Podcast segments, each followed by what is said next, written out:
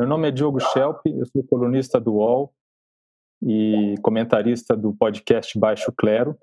Esta é mais uma edição do UOL Debate, é, em que nós vamos falar sobre o desafio de lidar com o isolamento, principalmente em nível estadual. Eu gostaria de agradecer aqui a participação dos nossos convidados, o governador do Maranhão, Flávio Dino, o governador do Pará, Helder Barbalho, que está é, positivado né, para a Covid-19. Governador, muito obrigado pela presença. A presidente da Associação dos Magistrados Brasileiros, Renata Gil. O deputado federal Ubiratã Sanderson, do PSL do Rio Grande do Sul. E o doutor Júlio Croda, que é infectologista da Fiocruz, integrou a equipe do ex-ministro Luiz Henrique Mandetta como diretor do Departamento de Imunizações e Doenças Transmissíveis do Ministério da Saúde. É, como a crise que nós estamos vivendo é uma crise atípica, né? É uma crise ao mesmo tempo econômica, política, principalmente de saúde pública. É, talvez nunca antes na história a política tenha que se pautar tanto pela, pela ciência como nesse momento. Então, eu vou começar é, o debate fazendo uma pergunta para o Dr. Júlio Croda, que é a voz da ciência aqui nesse debate. Doutor Júlio, o senhor fez um estudo mostrando a eficácia do distanciamento social na região metropolitana de São Paulo. Como o senhor avalia, do ponto de vista técnico e científico, as medidas que vêm sendo adotadas pelos governadores nesse sentido? Estão tendo resultados satisfatórios? É, a nossa avaliação é bastante positiva, né? Em todo o Brasil, a gente pode notar que houve um achatamento importante da curva, né? Esse, esse reflexo do achatamento, é, os países que adotaram essa medida de isolamento social, eles adotaram por 45 dias a 60 dias, né? Então, foi efetiva, isso fez com que o sistema pudesse se preparar, é, principalmente no sentido de construir mais leitos de terapia intensiva, treinar suas equipes, equipamentos, respiradores. Então, foi bastante importante essas medidas iniciais de isolamento social. É importante ressaltar que essas medidas, é, em todos os países, vai ter duração limitada. A gente não pode ficar é, em todo momento em isolamento social.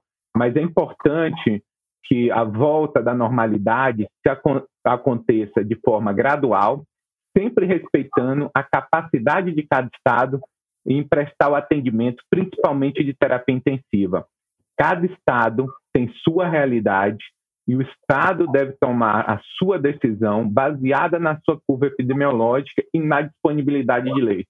Isso é uma decisão muito individual e os estados sabem as suas necessidades e essa decisão tem que ser técnica justamente para não ocorrer um, uma superlotação dos serviços de saúde.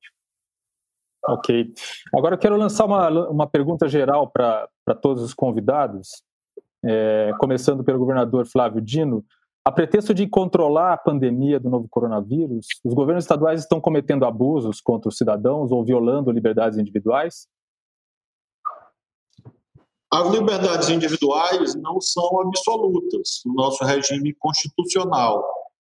É, há uma construção milenar no direito, desde o direito romano, e atravessa séculos, segundo a qual, é, por vezes, restrições ou limitações às liberdades são essenciais para proteger as liberdades. Parece um paradoxo, mas não é, quando nós levamos em conta que ninguém vive solitariamente, ou seja, se a liberdade de uma pessoa for absoluta, ela está agredindo a liberdade de outras pessoas. Por isso que existem as restrições, que no caso do direito brasileiro atendem pelo nome genérico de poder de polícia. Então nós temos uma construção secular que mostra que normas são fundamentais, sobretudo no que se refere a interesses coletivos de grande magnitude, a exemplo da saúde pública. Então, se não houvesse limitações, nós teríamos, por exemplo, o fato de questões de saneamento, qualquer pessoa pudesse lançar os esgotos do seu domicílio em qualquer lugar, a qualquer tempo, é, prejudicando, por exemplo, os seus vizinhos. Então, é elementar, é básico e acaba sendo uma falácia ideológica essa ideia segundo a qual é, os estados ou o poder público de modo geral não pode opor limites. Imaginemos que o Banco Central não existisse, significava significaria que todas as pessoas poderiam ser agiotas no meio da rua. Então nós temos restrições e neste caso usadas com muita ponderação, com muito equilíbrio.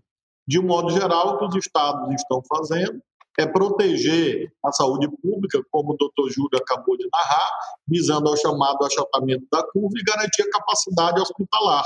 Então, nós estamos, na verdade, na verdade, protegendo os direitos e as liberdades individuais para evitar que abusos possam prejudicar a coletividade. Entendi. Governador Helder Barbalho, é, antes de, de, dar a sua resposta, eu gostaria que o senhor contasse para a gente como o senhor está de saúde, que o senhor teve, foi diagnosticado com Covid-19, e assim, para a gente já saber qual é o seu estado antes, antes mesmo de você poder responder, né? Boa tarde, Diogo. Boa tarde, Flávio, uh, Renata, Júlio, uh, o Biratã. Uh, muito obrigado pelo convite do UOL e uh, cumprimentar todos que estão nos assistindo. Nesse momento, graças a Deus, eu estou assintomático. Uh, fiz e tomografia para fazer a identificação do meu quadro pulmonar e estou tomando azitromicina, mas graças a Deus já no, no, no, no nono para o décimo dia uh, de isolamento e graças a Deus muito bem. Mas respondendo Uh, e corroborando com o que disse o Flávio, nesse momento nós temos que ter a clareza de que nós estamos diante da avaliação do direito uh, da coletividade, buscando compatibilizá-lo com o direito individual. É fundamental que nós possamos compreender que a excepcionalidade que nós estamos vivendo levam à necessidade de um ordenamento pontual, uh, de momento, com estratégia para uh, garantir com que a coletividade possa ter a proteção em saúde e para tal, comprovadamente mediante ciência e estudo, mostra-se que neste uh, momento a estratégia efetiva para achatar a curva, para diminuir o número de incidências de contágio é o isolamento social. E por isso que nós estamos buscando ações que possam, claro, minimizar o impacto sobre a vida das pessoas e sobre a economia, mas preceder sempre a proteção à vida e à saúde da população. Obrigado. É, doutora Renata Gil, do ponto de vista de uma juíza, enfim, do ponto de vista jurídico, como que fica esse equilíbrio é, do, do combate à pandemia e a questão das liberdades individuais. Me agradecer ao Diego, Diogo, ao governador Helder, governador Flávio Dino, Júlio, Biratã, obrigada por, pelo convite por estar nessa sala qualificada de conversas. É, nós temos percebido, nós da Justiça, temos percebido um equilíbrio bastante grande em todos os estados nesse, nessa avaliação das liberdades individuais e da proteção ao coletivo. Como os governadores mencionaram, o governador Flávio Dino, inclusive, foi juiz, conhece bastante a lei, é, nós temos aí um embate de valores contrastantes, né, que é a liberdade individual, que é um valor constitucional, e o direito à saúde, o direito à própria vida de todos os cidadãos. E nessa avaliação, nós tivemos um diploma legislativo, que é a Lei 13.979, que prevê a quarentena e o isolamento social. Então, todas as forças da sociedade é, legalmente instituída, Poder Judiciário, Executivo e Legislativo, pensam na proteção da coletividade. Quanto menos pessoas contaminadas, mais vidas preservadas. Então, nesse sentido, é que nós temos é, equilibrado esse direito individual com relação à proteção aos direitos coletivos. Então, quando uma pessoa, por exemplo, infectada, como aconteceu, né, é, num determinado lugar, ela insistiu em ir à rua e, e, e, colocando em risco todas as outras pessoas da sua comunidade, a justiça determinou que ela permanecesse em casa. Então, é importante dizer que, em situações extremas, como é a declaração de pandemia, esses valores são mitigados com proteção aos valores maiores da coletividade, à saúde e à própria vida. Ok. Deputado Sanderson, qual é a sua opinião sobre essa questão?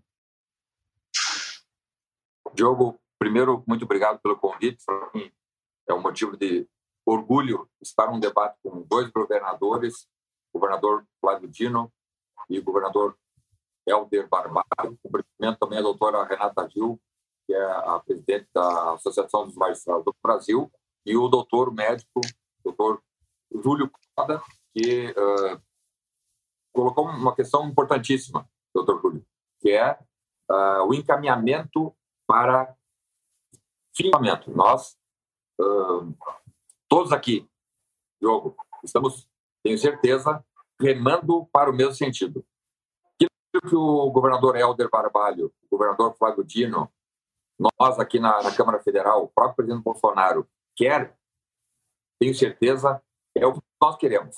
Sairmos uh, íntegros, rígidos no aspecto da saúde, vivos em condições de ação também no, no aspecto da economia.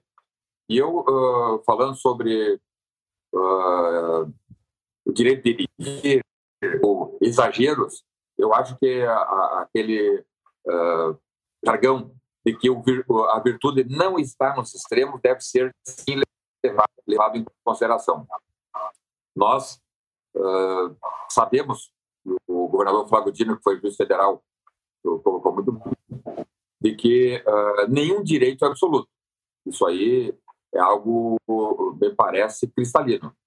Agora, uh, estamos, inclusive, quando prefeitos, governadores uh, determinam, através de, de decretos uh, leis municipais ou estaduais, determinam a proibição de visitas, por exemplo, a pacientes contaminados em hospitais.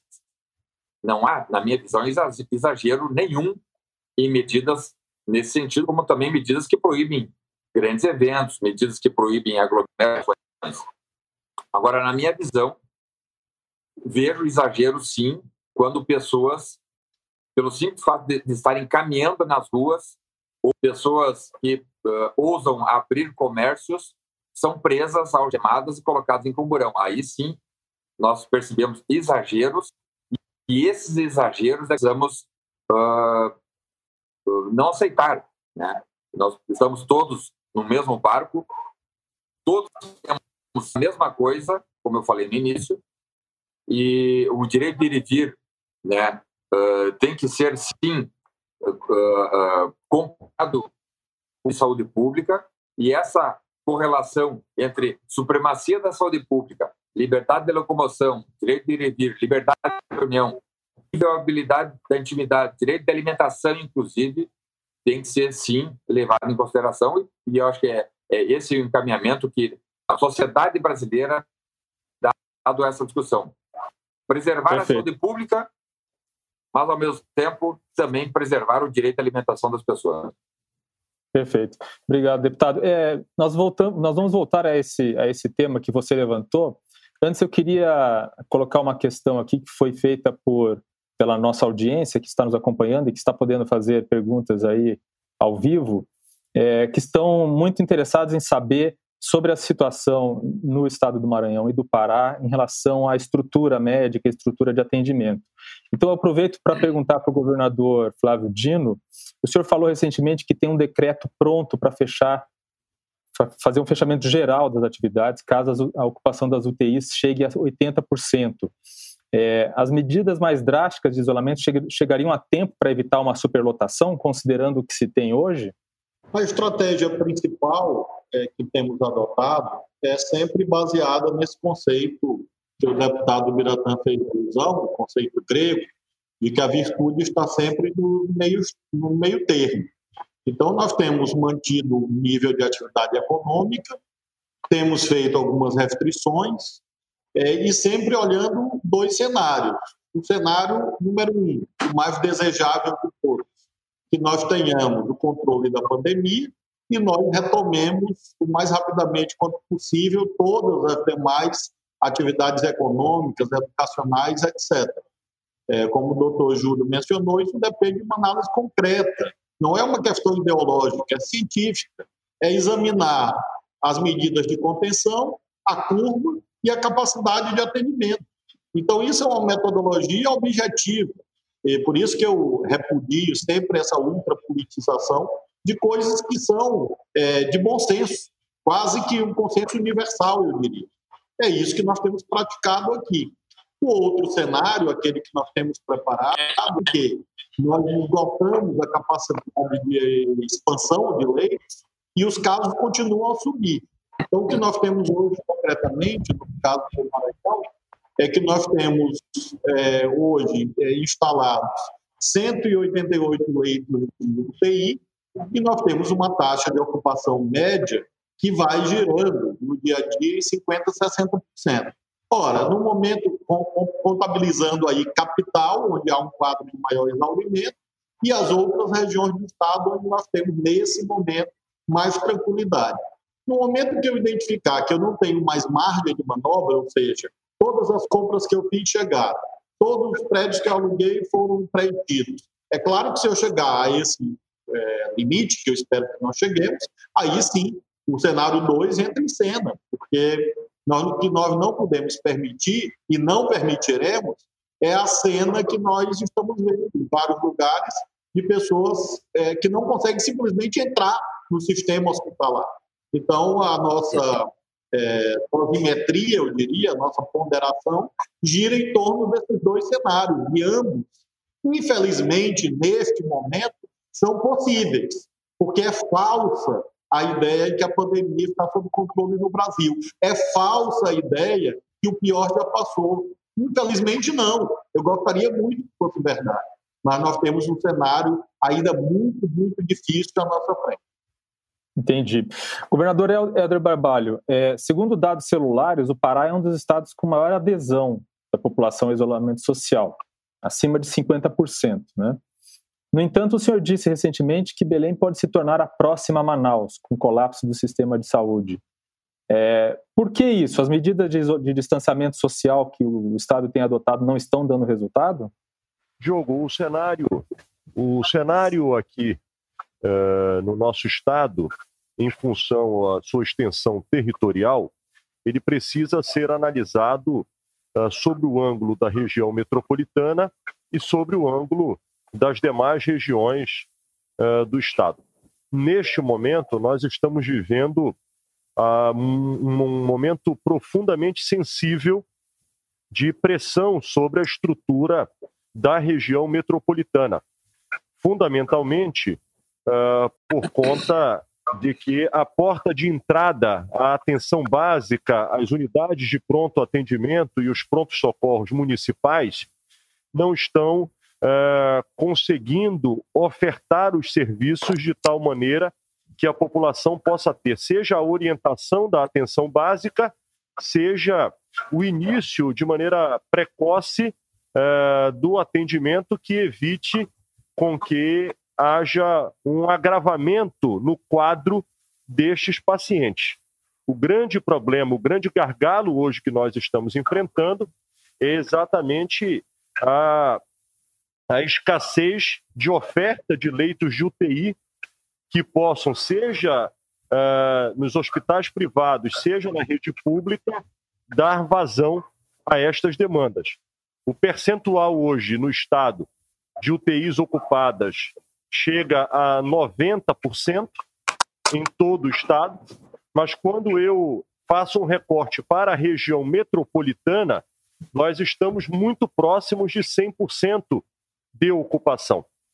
E isto tudo ocorrendo mediante as ações que nós já fizemos desde 16 de março, quando suspendemos as aulas, quando suspendemos o funcionamento de shoppings, bares, restaurantes apenas autorizando o delivery e takeaway, é, quando suspendemos o transporte interestadual, seja de barco, seja de ônibus, quando fizemos diversas medidas que, inclusive, neste momento, estão ainda mais restritivas, uh, permitindo apenas aglomeração de até 10 pessoas em ambiente comum, e passamos a fracionar o horário de funcionamento. Comércio de rua, e de serviços que ainda estão autorizados, como indústria, ah, como atividades ah, que ainda podem estar em, em funcionamento, para tentar evitar a concentração de pessoas. Governador. Tudo isso está sendo feito, Diogo, uh, tudo isso está sendo feito para que nós possamos compatibilizar, como disse o Flávio, a demanda crescente, o problema em saúde e a estruturação da rede de UTI. E o governo do estado adquiriu e deve estar recebendo ainda esta semana 400 novas UTIs que vão permitir aí sim um incremento que uh, facilitará com que nós consigamos atravessar esse momento. É, pelo que eu entendi da sua resposta, governador, existe um descompasso é, em algumas situações entre o, o governo do estado e, as, e, os municípios, é isso? Se for isso, eu queria jogar essa questão para o doutor Croda, é, porque é, tem relatos de que cidades menores, por exemplo, no começo, chegaram a adotar medidas de instalar barreira na entrada das cidades para controlar o acesso. Outras, ao contrário, tão, estão flexibilizando medidas de isolamento, batendo um pouco de frente com os governos do Estado. Né?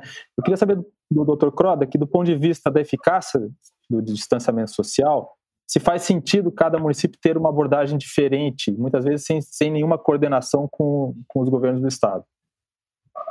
Eu acho que a gente tem que pensar na macro-região de saúde, né?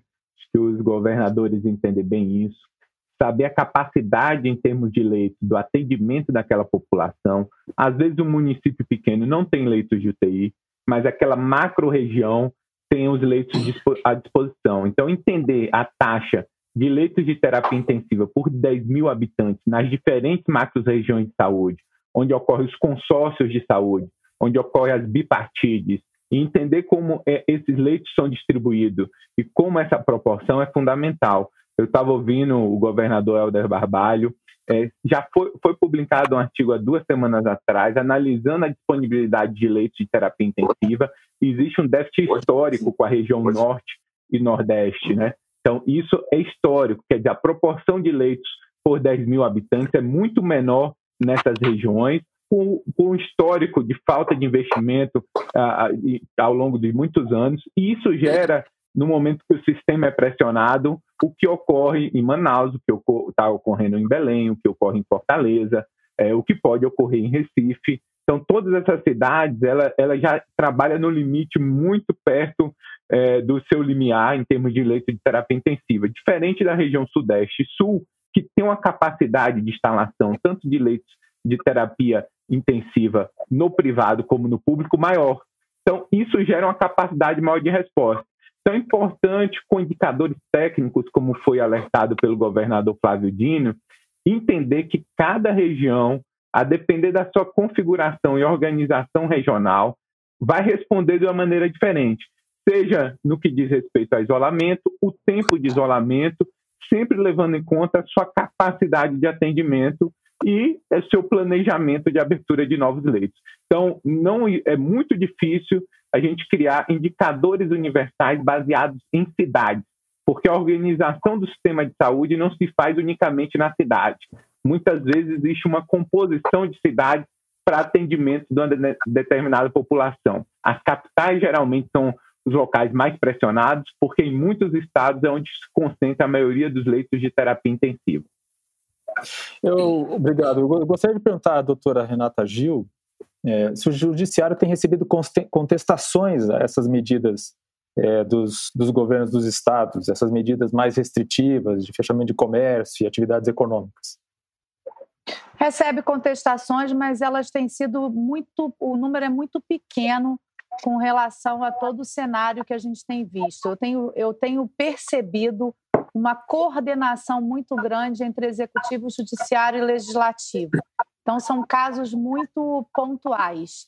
E é importante que se diga que a justiça, Diogo, nesse momento de pandemia, tem sido muito importante para esse equilíbrio de relações.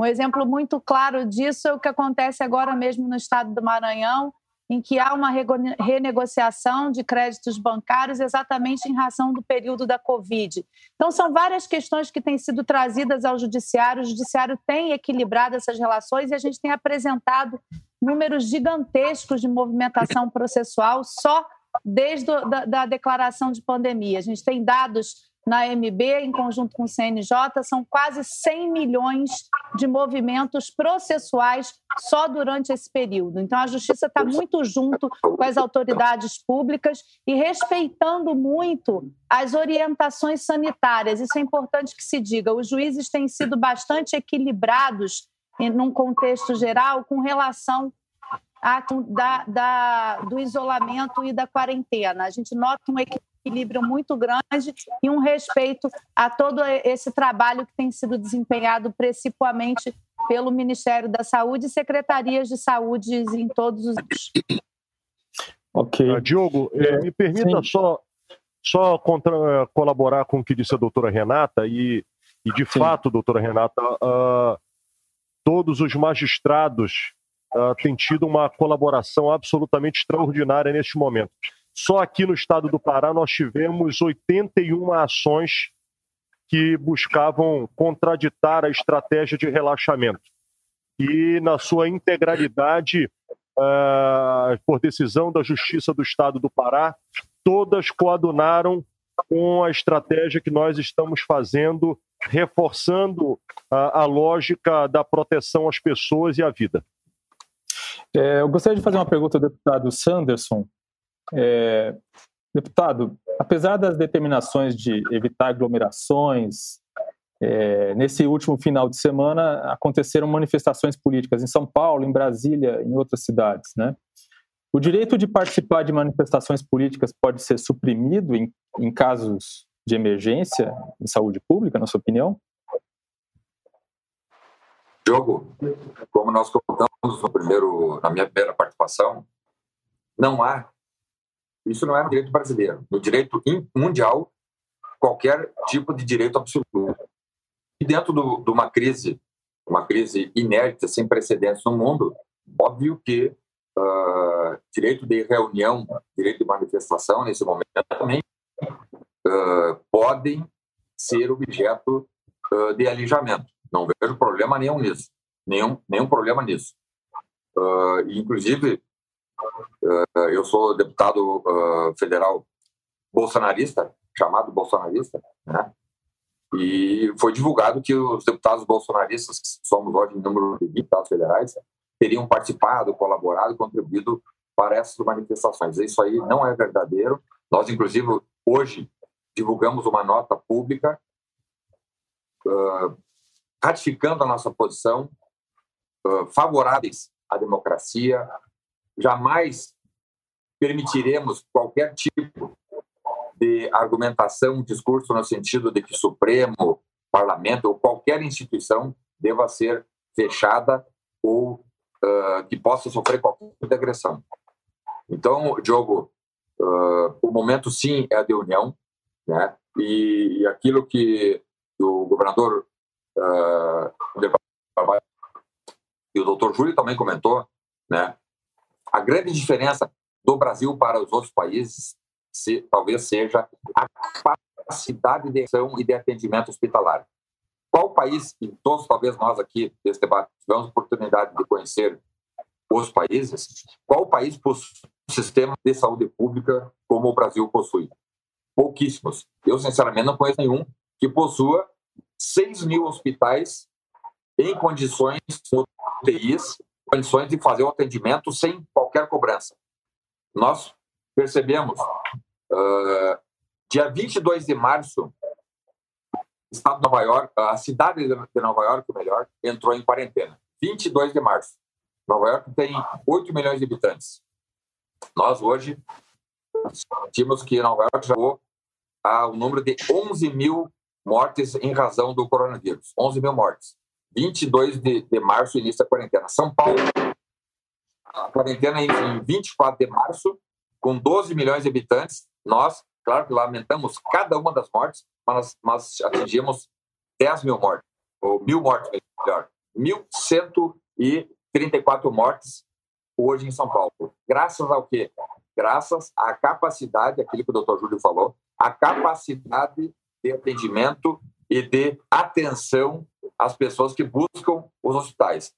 Então, uh, essas peculiaridades, essas realidades próprias precisam ser respeitadas. Né? A condição de nós termos uma saúde pública estruturada. O Ministério da Saúde, só no ano passado, uh, contou com um orçamento de 127 bilhões de reais. É um orçamento que ainda está aquém das necessidades, mas que atende minimamente, sobretudo, aqueles que buscam uh, o sistema único de saúde, que são as pessoas uh, mais necessitadas. Então, Perfeito. essas peculiaridades, Diogo, vamos compreender. População jovem, país não tão populoso e estrutura de saúde pública que vai nos salvar, graças a Deus. Eu vou, eu vou pedir para o doutor Croda comentar o, a, sua, a sua participação, doutor. É, com certeza que a gente tem que fazer uma análise muito regional e, e os governadores, é, acho que têm essa capacidade. É importante a gente diferenciar alguns dados, né? A gente até o momento, e eu trabalhei no Ministério da Saúde até pouco tempo, a gente estava tendo muita dificuldade de prover uma testagem em massa importante. Então, a realidade é, que a gente observa é uma realidade do que foi possível ser testado, tanto do ponto de vista do, do caso grave como do óbito. Então, quando a gente analisa o que a gente chama de pacientes com quadro respiratório internado, que a gente chama de SRAG, essa realidade é totalmente diferente. Então, é importante sempre a gente, a gente fazer um balanço adequado e comparativo, não só das pessoas que foram testadas, os dados oficiais em termos de pacientes positivos, que são graves ou que foram a óbitos, mas principalmente as pessoas que morreram com quadro respiratório e que não foram testados. Então, o, o, dado brasileiro ele tem que ser olhado com cuidado, principalmente a nível regional, que é o tema do debate. Porque, por exemplo, a Paraíba está com 13% de letalidade. E é uma doença diferente na Paraíba do que é, por exemplo, é, no Maranhão, no Pará, no Maranhão, que está em torno de 3,6%, 3,4%. Não, não justifica ter três, quatro vezes mais letalidade uma doença, por exemplo, na Paraíba, que nos outros estados. Isso é testagem dependente. Quanto menor a capacidade de teste, maior será a letalidade de uma determinada região ou da doença propriamente dita. Se a gente tivesse acesso a todos é, e tivesse disponibilidade para todos os pacientes suspeitos para testagem, a gente poderia ter o um número mais real. Então, a comparação em termos de óbito é que eu coloco uma ressalva, porque a realidade tem que ser ajustada a essa dificuldade de testagem. Perfeito. É interessante que o doutor fez esse comentário sobre a questão da testagem. Eu vou jogar até uma pergunta para o governador Flávio Dino. Pensando no futuro, né? pensando a gente ainda está no ponto de, de discutir mais medidas de, de restrição, como, como o próprio governador falou. Mas pensando no futuro, depois que, digamos, é, o pior já tiver passado, governador, qual vai ser o parâmetro para acabar com as medidas de isolamento, se justamente, como disse o Dr. Croda, não, não está sendo possível fazer os testes em massa? Diogo, a tua pergunta remete à real agenda sanitária, que deveria estar sendo tratada neste momento. Nós temos um foco errado hoje no debate público, é, em razão das posições muito singulares que o presidente da República tem, muito calcadas nessa ideia de saída de quarentena. É óbvio, é evidente que nós temos que proteger empresas e empregos. Isto é uma obviedade. Somente alguém destituído de, de sensatez poderia dizer, imaginar o contrário.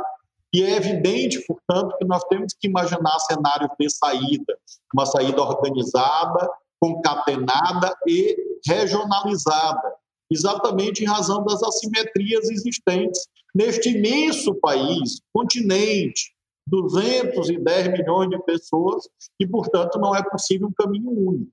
Agora, esta agenda não é, definitivamente não é a principal no dia de hoje. E nós estamos assistindo a este absurdo. O principal hoje é exatamente isto. dois eixos. O primeiro, fornecimento de equipamento. Equipamento, respirador, para as pessoas ficarem vivas. Esta é a agenda brasileira, hoje.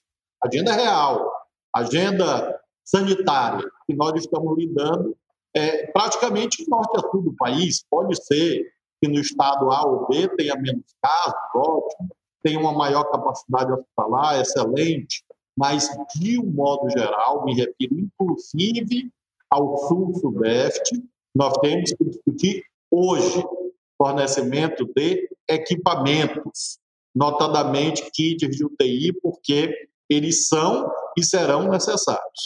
Em segundo lugar, a agenda sobre os parâmetros científicos, especialmente no que se refere à subnotificação. Nós temos um conjunto de síndromes respiratórias agudas graves. O doutor Júlio acabou de mencionar isso. Então, nós não podemos imaginar cenários de saída dimensionando o conjunto de óbitos, inclusive aqueles que estão subnotificados e que aparecem nas estatísticas de saúde, não como Covid, mas aparecem como síndrome respiratória aguda grave.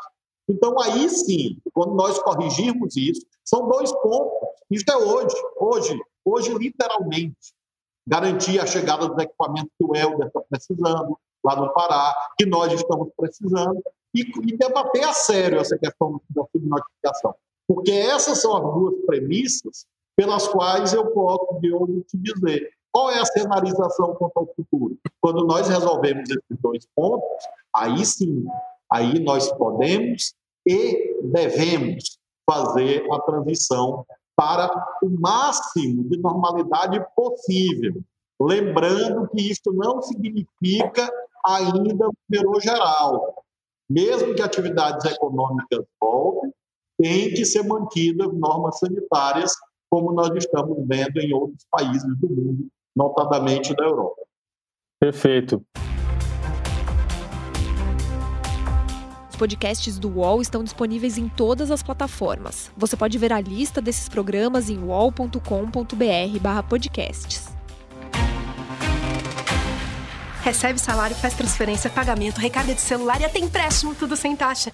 PagBank, a sua conta grátis do PagSeguro. Baixe já o app e abra sua conta em 3 minutos. É, governador Helder Barbalho, que falta faz uma coordenação do governo federal na adoção de medidas de isolamento com os estados? Ah, sem, ah, sem dúvida alguma, Diogo, fragiliza uh, toda esta estratégia pautada na ciência, pautada na medicina, ao momento em que uh, existe uh, discursos dúbios, discursos diversos, discursos que criam na população uh, a dúvida.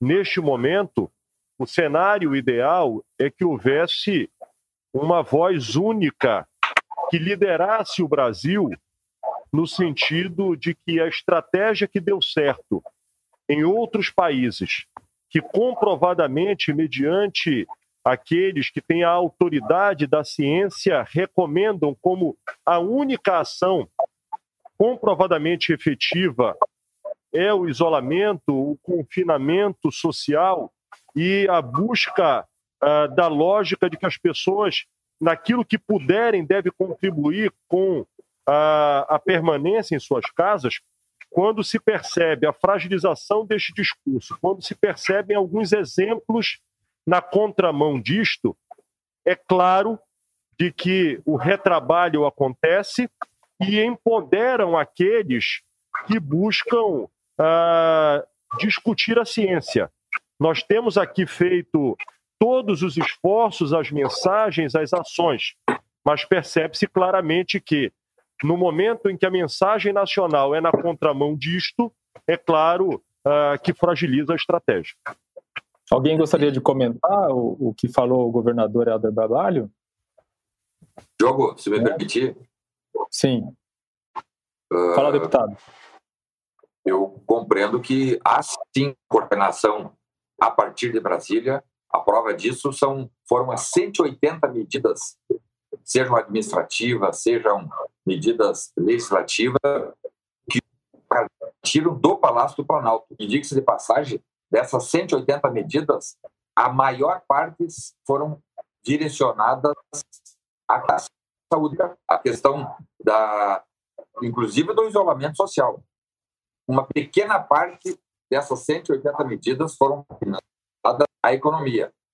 Então, eh, eu, eu respeito o posicionamento dos senhores, mas eu discordo quando uh, o governo federal, o presidente da República, é apontado como alguém que, que esteja uh, se omitindo nas ações operacionais práticas para que a vida humana brasileira seja preservada.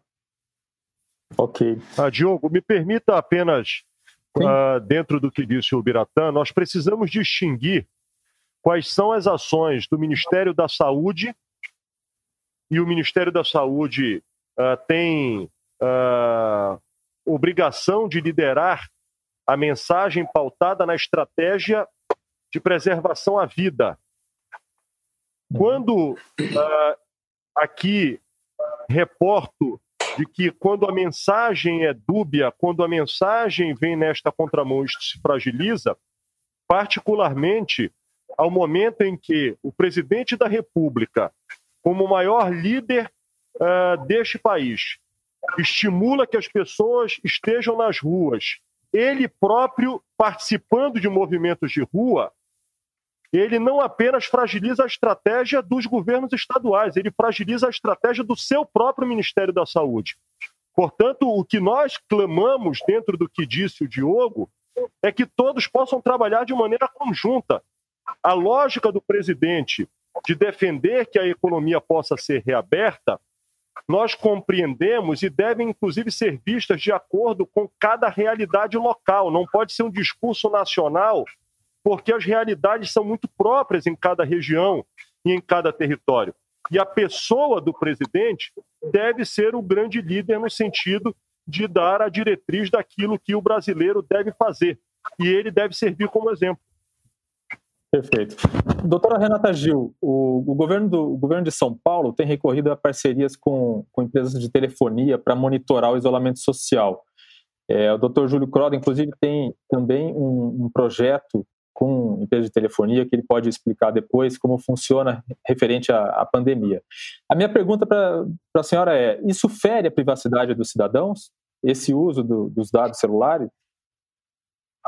É aquele embate de valores, de novo, que a gente acabou de falar, né? Dos valores individuais de cada um, essa proteção, e o valor da coletividade, da própria solidariedade que está lá esculpida como princípio fundamental da nossa Constituição. É, a gente teve uma decisão recente é, de, de um magistrado de São Paulo é, deferindo essas medidas, e isso vem bem ao encontro do que aconteceu, inclusive, na China. Né? Na China, houve um monitoramento muito eficiente é, de circulação por telefone celular. Então, eu penso que o caminho deva ser exatamente garantir que esse monitoramento seja feito dessa forma. Agora, uma questão importante são os dados né, do, do IBGE que estão sendo contestados também. Isso é uma matéria que está adstrita ao Supremo Tribunal Federal. É, então, eu até não, não posso comentar o conteúdo disso, porque uma avaliação será feita pela nossa Corte Máxima, mas são questões que estão sendo levadas à justiça e, como eu disse anteriormente, com muito equilíbrio, os magistrados estão, é, é estão avaliando é, esse valor que é principal de proteção à, à vida, de proteção à saúde das pessoas e autorizando para que o monitoramento seja eficiente. Esse monitoramento, segundo as palavras do próprio ministro da Saúde, que eu tive a oportunidade de ouvir ontem é, em coletiva, ele diz que é, é muito importante que a testagem seja feita nos grupos que devem ser testados. Então, esse monitoramento também via celular, que é um, hoje um aparelho que todas as pessoas praticamente usam, é importante para que a gente é, entenda esse deslocamento. É, e, e, aí pode falar até melhor o, o doutor Júlio, que deve acompanhar isso, isso bem de perto. Então, eu acho que a justiça tem caminhado no sentido de garantir que as autoridades públicas usem esses recursos tecnológicos para evitar é, que o vírus se alastre. Perfeito. Doutor Júlio, o senhor pode explicar um pouquinho sobre esse projeto? Então, nós estamos primeiro validando a metodologia, é, muito provavelmente nós vamos finalizar é, essa pesquisa essa semana, né? E, e vamos estar publicando, liberando para todos é, avaliarem. Mas a ideia é identificar se através é, do, do, movimento das pessoas, se ela permaneceu ou não na sua residência, se isso de alguma forma impacta futuramente no número de casos. Porque o número de casos, como eu falei, ele tem um viés importante da testagem. Quanto mais você testa, mais casos você tem. Isso aconteceu na Alemanha, na, na Coreia do Sul, em Singapura. E quando você valida um outro tipo de metodologia que é muito mais fácil, em tempo real, como movimentação, a gente consegue, de alguma forma, tentar identificar essas tendências no futuro. Lógico que os dados são agregados, em nenhum momento você tem acesso individual ao dado do indivíduo, que a gente tem um dado agregado em porcentagem por bairro no máximo, então você tem uma noção em relação ao bairro, à cidade e ao estado, mas nunca definitivamente a, a, a pessoa individual, é, é, a, a, a movimento uma específica. Eu acho que pode ser bastante útil, principalmente para a gente entender e equilibrar com as questões econômicas. O que a gente quer? O menor número de casos e com maiores atividades econômicas funcionando naquela região. Se a gente não lançar mão de tecnologias mais modernas, como monitoramento, não só para a gente predizer a doença, mas principalmente na saída da quarentena, um dos principais, das principais ações é monitorar os pacientes com sintoma, isolar esses pacientes e seus contatos. Não é o momento agora, onde você tem muita transmissão comunitária, onde você quer achatar a curva. Mas no momento que você passa para liberar que as pessoas transitem mais é, na, naquela região, possam ir trabalhar, você tem que ter certeza e monitorar mais de perto, aí sim, individualmente e não na projeção, essa pessoa e os seus contatos para que ela respeite o isolamento social. Isso aconteceu na Coreia do Sul, em Singapura, na própria China, e foi usando essa tecnologia que a gente chama de rastreamento de contato que foi possível fazer a transição entre esse isolamento que a gente vive para uma medida mais específica de intervenção, de monitorar pontualmente é, os pacientes com sintomas ou com teste positivo. Por isso que é importante também o aumento da testagem massa, porque você testa o máximo de pessoas isola seletivamente o máximo de pessoas e você pode fazer uma transição mais tranquila para é, é, as pessoas e, de certa forma, garantir que a economia funcione adequadamente. Ok. Diogo, é, obrigado. Diogo, que, Diogo, governador Flávio, sim. Eu, eu gostaria de fazer só um comentário, chamar atenção para um detalhe que a doutora Renata fez menção, de que o Supremo vai debater isso muito em breve, essa questão que você coloca e que o Júlio acaba de, de tratar, indiretamente. Ou seja, nós temos a temática do IBGE, ah, o IBGE, ah, há uma autorização é, legal para que o IBGE utilize dados é, de toda a população brasileira para as suas pesquisas. É, dados individualizados, inclusive, número de telefone, assim sucessivamente.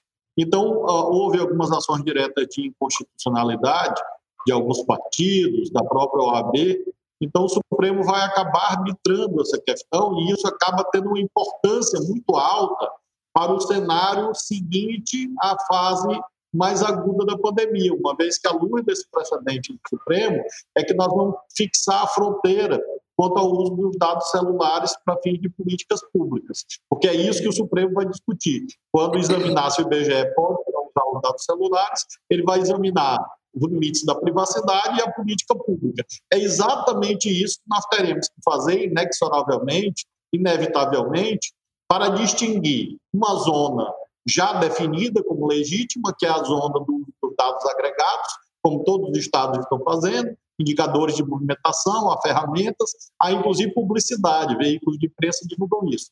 A outra coisa que o doutor Júlio acabou de expor é usar os dados do indivíduo. E aí, exatamente, o Supremo vai arbitrar, levando em conta uma questão.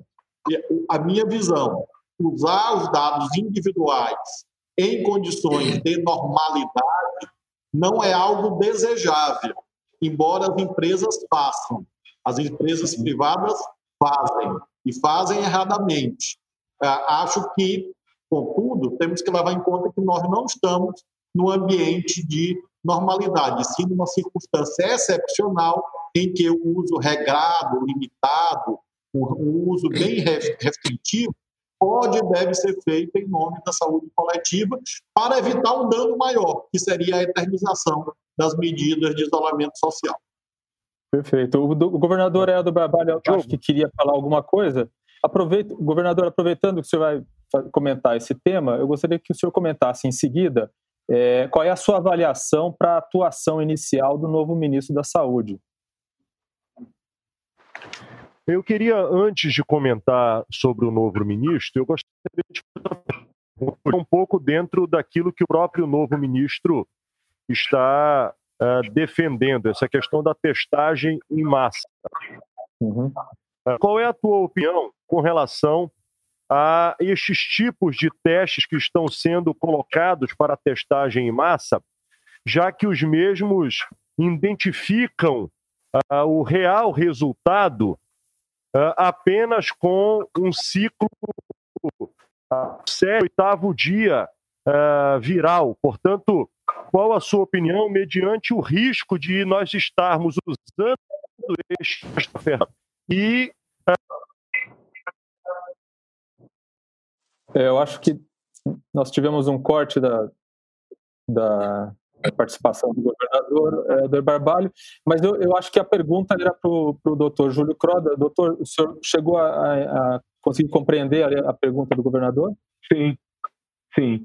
É, Existem dois tipos de teste. Um teste é o RT-PCR, que é o de biologia molecular, que deve ser usado para o diagnóstico dos casos agudos e é o recomendado para você sugerir o isolamento daquela pessoa doente é o que o doutor, o governador Helder Barbalho fez. Ele fez o RT-PCR, que é um suave nasal, e, e esse deve ser de amplo acesso às pessoas com sintomas. O outro teste é o teste rápido, que mede anticorpos. Resposta do paciente pós-infecção. Esses anticorpos começam a aumentar no oitavo dia, mas eles só se tornam realmente positivos décimo primeiro dia. Esses testes eles são fundamental para os gestores locais entender quando, como que o vírus já circulou, em qual frequência, porque daí sim ele pode falar, ó, eu posso programar o meu a, a, a diminuição do isolamento, porque esse vírus eu já criei uma imunidade de rebanho importante. Provavelmente o que vai acontecer com alguns estados que estão relaxando as medidas de isolamento, eles vão ter uma segunda curva. Isso é normal, as pessoas vão se contaminar para criar essa imunidade de rebanho, que é a forma da gente combater realmente a doença. A gente só tem que equilibrar com o número de leitos disponíveis. Só que para você monitorar isso, você tem que entender como sua população está adquirindo essa infecção e quanto de imunidade de rebanho já existe naquela população.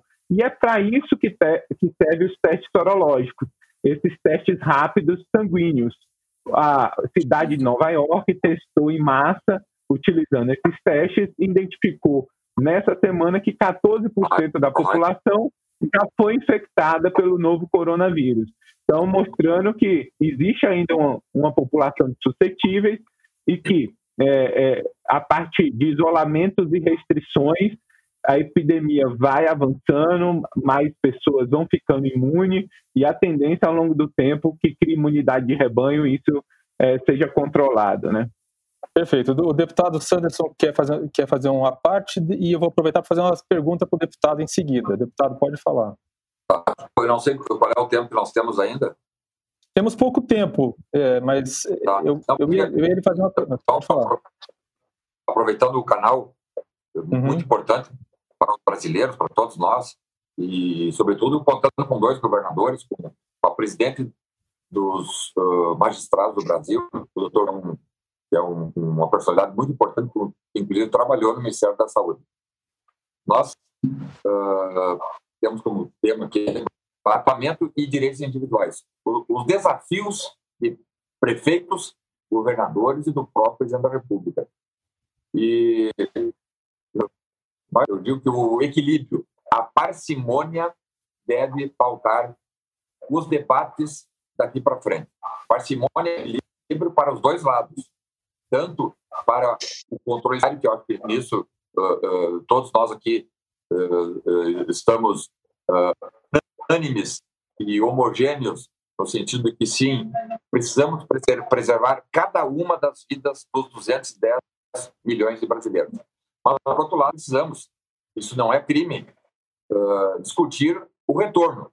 A, a, aliás, o presidente dos Estados Unidos tem discutido o retorno, o presidente da Argentina, Alberto Fernandes, já também tem discutido o retorno da economia, e não vejo nenhum, nenhuma proibição em lançamento das ações de saúde, nós já nos prepararmos para o retorno e vermos qual a, a, a força, qual a energia econômica e de trabalho que nós brasileiros teremos para fazer essa retomada.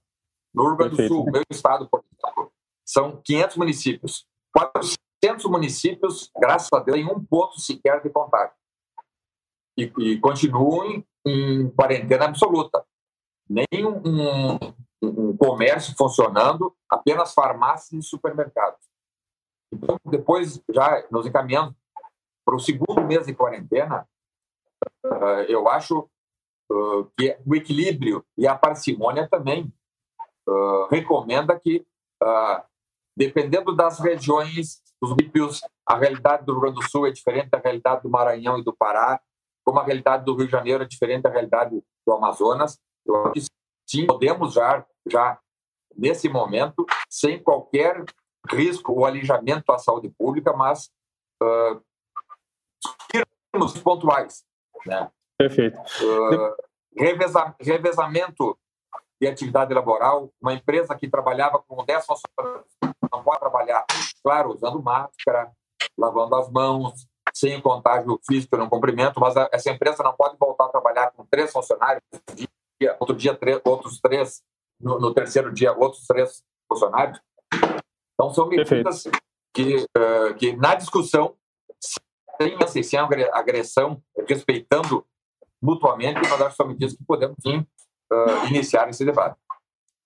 Tá, deputado, a gente vai se, vai se encaminhando para o encerramento. Eu queria ainda fazer uma, uma última pergunta, é, que é a seguinte: é, uma, uma das nossas é, espectadoras, a Clarissa, da Espanha, disse que na Espanha, por exemplo, estão aplicando multas de até 600 euros nas ruas é, para quem não, não adota, não respeita as medidas de isolamento, e ela cita também que na Alemanha estão prendendo. Né? E, deputado, é, a gente viu nas redes sociais vídeos de policiais prendendo, correndo atrás de banhistas no Brasil, né? ou outras pessoas que não descumpriram determinações de, de não frequentar praias ou outros locais com aglomeração. Isso criou uma situação inusitada, que é a de bolsonaristas nas redes sociais criticando brutalidade policial. Esses policiais não deveriam estar sendo apoiados por estar fazendo o trabalho? Mais uma vez, eu estou sendo até repetitivo, mas a virtude não está nos extremos. Eu tenho, eu sou policial federal, agente federal há 25 anos. Já me deparei com situações que a lei do bom senso fala mais alto do que até mesmo uma lei penal. Algemar, prender cidadãos que não estão cometendo eu, eu sinceramente nem sei qual a tipificação que estão dando para o sujeito que está com a praia e é preso e algemado. A gente pode perguntar é. isso uhum. Artigo 268 do é. Código Penal. Artigo 268 do Código Penal. Infringir determinação do poder público destinada a impedir a propagação de doença. Mas isso teria que ter dano objetivo, doutora Renata pessoas que tivessem contaminadas, e é isso sim, as pessoas contaminadas não podem sair à rua, sair às ruas. Agora, há casos de pessoas que, inclusive, já provados, pessoas que já tiveram internadas com o vírus, ou seja, estariam imunes, e de que, mesmo assim, foram submetidos à contenção policial.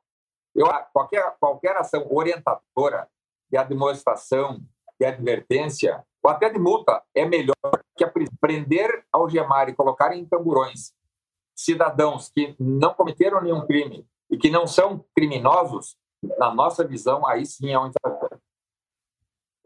É, é só para esclarecer, Diogo, rapidamente, Sim, é, claro. não é que eu concorde com a capitulação, eu estou só dizendo, eu quis esclarecer qual é a uhum. infringência uhum. legal e é claro que todas essas medidas elas devem ser avaliadas é, com relação à necessidade. Né? O trabalho educativo é muito mais eficiente do que o trabalho repressivo, ainda mais no momento em que as pessoas já estão sofrendo emocionalmente com a quarentena, com o isolamento social. Então, é uhum. importante uhum. que se diga que esse encaminhamento é o encaminhamento que está sendo feito pelas autoridades policiais, mas é claro que depois isso vai ser discutido na justiça, até mesmo em termos de tipicidade, se essa conduta é típica ou se não é típica. Perfeito. Bom, eu acho que nosso tempo já se encerrou, que é uma pena. Acho que a conversa estava muito boa, muito rica, com, com várias contribuições de, de pessoas com background diferente. Né? Temos dois governadores no debate, a doutora Renata Gil, que é presidente da MB, o doutor Júlio Croda, o deputado federal Sanderson. Eu queria agradecer a todos vocês pela participação. Obrigado, governador Flávio Dino. Obrigado, governador Helder Barbalho. Obrigado, doutora Renata Gil doutor Júlio Croda e deputado Sanderson. É, agradecer também ao público que, que nos assistiu e que enviou perguntas. É, Peço-lhes que curtam é, é, essa, essa, esse debate e compartilhem o vídeo e cliquem no sininho aqui para acompanhar o canal do UOL. Muito obrigado e até mais. Obrigado. Obrigado. Obrigado a todos. Para o jogo que é o debate. Obrigado a todos. Obrigado.